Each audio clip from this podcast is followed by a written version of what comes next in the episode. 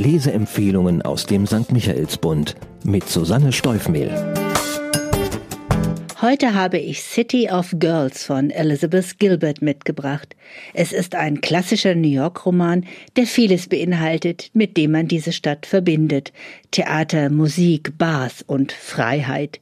Die Stadt, die niemals schläft, wird zu Kulisse einer Geschichte, die mich bewegt und unterhalten hat wie schon lange keine mehr. City of Girls ist eines dieser Bücher, die man gegen Ende hin immer langsamer liest, weil man die Protagonisten nicht verlassen und noch ein wenig länger in ihrer Welt verweilen möchte. Die Autorin Elizabeth Gilbert kam 1969 in Connecticut zur Welt und wuchs auf einer Weihnachtsbaumfarm auf. Sie studierte in New York Politikwissenschaften und schrieb für mehrere Zeitschriften und Zeitungen, unter anderem für Esquire und die New York Times. Ihren ersten Roman veröffentlichte sie im Jahr 2000. 2003 begab sie sich auf eine große Reise, deren Stationen sie in einem Tagebuch festhielt. Daraus entstand Eat, Pray, Love, der Weltbestseller mit dem sprechenden Untertitel Eine Frau auf der Suche nach allem quer durch Italien, Indien und Indonesien. Dieser Reisebericht wurde nicht nur in 46 Sprachen übersetzt und 15 Millionen Mal verkauft, er fand auch den Weg auf die Kinoleinwand mit Julia Roberts in der Hauptrolle. Die Heldinnen ihres neuen Romans City of Girls schickt sie allerdings nicht in die Welt hinaus. Dreh- und Angelpunkt des Geschehens ist und bleibt New York. Die Handlung alles beginnt im Sommer 1940. Vivian Morris ist 19 Jahre alt und nach eigenem Bekunden ein Dummkopf. Naja, dumm ist sie eigentlich nicht, aber extrem faul, weswegen sie aus ihrem College fliegt. Ihre Eltern, sehr wohlhabend und extrem anspruchsvoll, sind schwer enttäuscht von ihrer Tochter und verbannen sie zu ihrer Tante nach New York. Eine Strafe ist das allerdings für Vivian nicht, denn Tante Peggy ist ein wunderbarer Mensch. Gemeinsam mit ihrer Freundin Olive besitzt und leitet sie ein Theater in einem der weniger schicken Stadtteile. Also kein großes Haus am Broadway, sondern eine kleine Bühne, auf der unterhaltsame, in Maßen frivole Musikstücke im Revue-Stil aufgeführt werden und hauptsächlich Zuschauer aus der Nachbarschaft anlocken. Für Vivian ist das eine neue Welt, die sie von der ersten Sekunde an fasziniert. Weil sie eine große Begabung fürs Nähen und ein sicheres Stilgefühl hat, übernimmt sie die Kostümschneiderei. Sie freundet sich mit der Tänzerin Celia an und die beiden unternehmen bald Nacht für Nacht Streifzüge durch die Vergnügungsviertel der Stadt. Vivian genießt ihre neue Freiheit in vollen Zügen. Doch ihr Leben bleibt nicht so heiter und unbeschwert.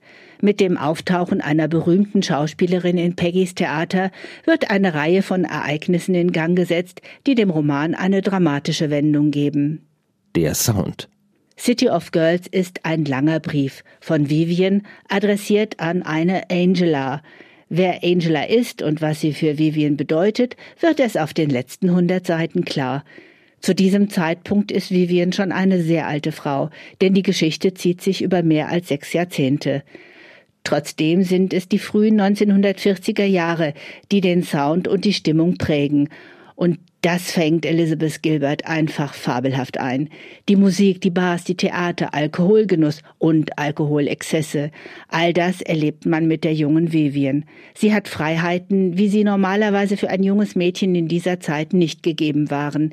Sie nimmt sich diese Freiheiten einfach und das bleibt nicht ohne Konsequenzen. Mit dem Eintritt der USA in den Zweiten Weltkrieg nach dem Angriff auf Pearl Harbor ändert sich sowohl die Stimmung im Land wie auch der Ton des Buches.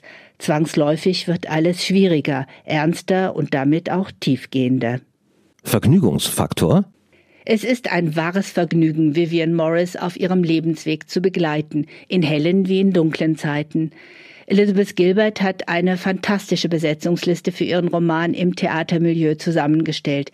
Jede einzelne Figur ist liebevoll und glaubwürdig gezeichnet und die meisten wachsen einem ans Herz. Die gutmütige, stets optimistische und umtriebige Tante Peck, die strenge und verantwortungsvolle Olive, das unkonventionelle Revue-Girl Celia Onkel Billy, der Hollywood-Star, und Marjorie Lovsky, Tochter eines jüdischen Stoffhändlers, mit der Vivian eine lebenslange Freundschaft verbinden wird.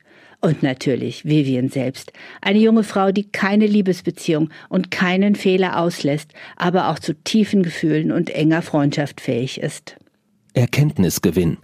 City of Girls ist ein wunderbarer Roman über die Freundschaft, glänzend geschrieben und trotz der fast 500 Seiten rauschhaft schnell zu lesen. Und man lernt ganz nebenbei so einiges. Über das Schneiderhandwerk, über die Theaterwelt, über die Kriegsjahre in den USA, über die Stellung der Frau in der Gesellschaft und darüber, wie aus einer guten Idee ein sensationeller Erfolg werden kann. Ich habe mich schon lange nicht mehr so gut unterhalten gefühlt wie von diesem Buch und mir hat es sogar noch deutlich besser gefallen als Eat, Pray, Love. Störfaktor. Weil ich das Buch so mag, hätte ich mir vom Verlag auch etwas mehr Liebe für die Ausstattung gewünscht. Die Klappenbroschur und die fahle Farbgebung werden der funkelnden Story leider in keiner Weise gerecht. Aber das sollte nun wirklich niemanden von Kauf und Lektüre abhalten. Für wen? Dem Titel City of Girls geschuldet, werden wahrscheinlich überwiegend Frauen zum Buch greifen. Männern würde die Lektüre aber keinesfalls schaden. Wer New York und das Theater liebt, wird das Buch mit Freuden lesen. Mich hat es auch an Frühstück bei Tiffany erinnert. Wer also Truman Capotes Meisterwerk oder den Film mit der zauberhaften Audrey Hepburn mag, wird sich in Elizabeth Gilberts Geschichte wohlfühlen. Zahlen, Daten, Fakten. City of Girls, der neue Roman von Bestsellerautorin Elizabeth Gilbert, wurde von Brit Sohmann-Jung spritzig ins Deutsche übersetzt und ist im S. Fischer Verlag erschienen. Er umfasst 490 Seiten, kostet 16,99 Euro und ist in der Buchhandlung Michaelsbund oder online unter michaelsbund.de erhältlich. Ein Buch. Ein Podcast aus dem katholischen Medienhaus St. Michaelsbund Produziert vom Münchner Kirchenradio.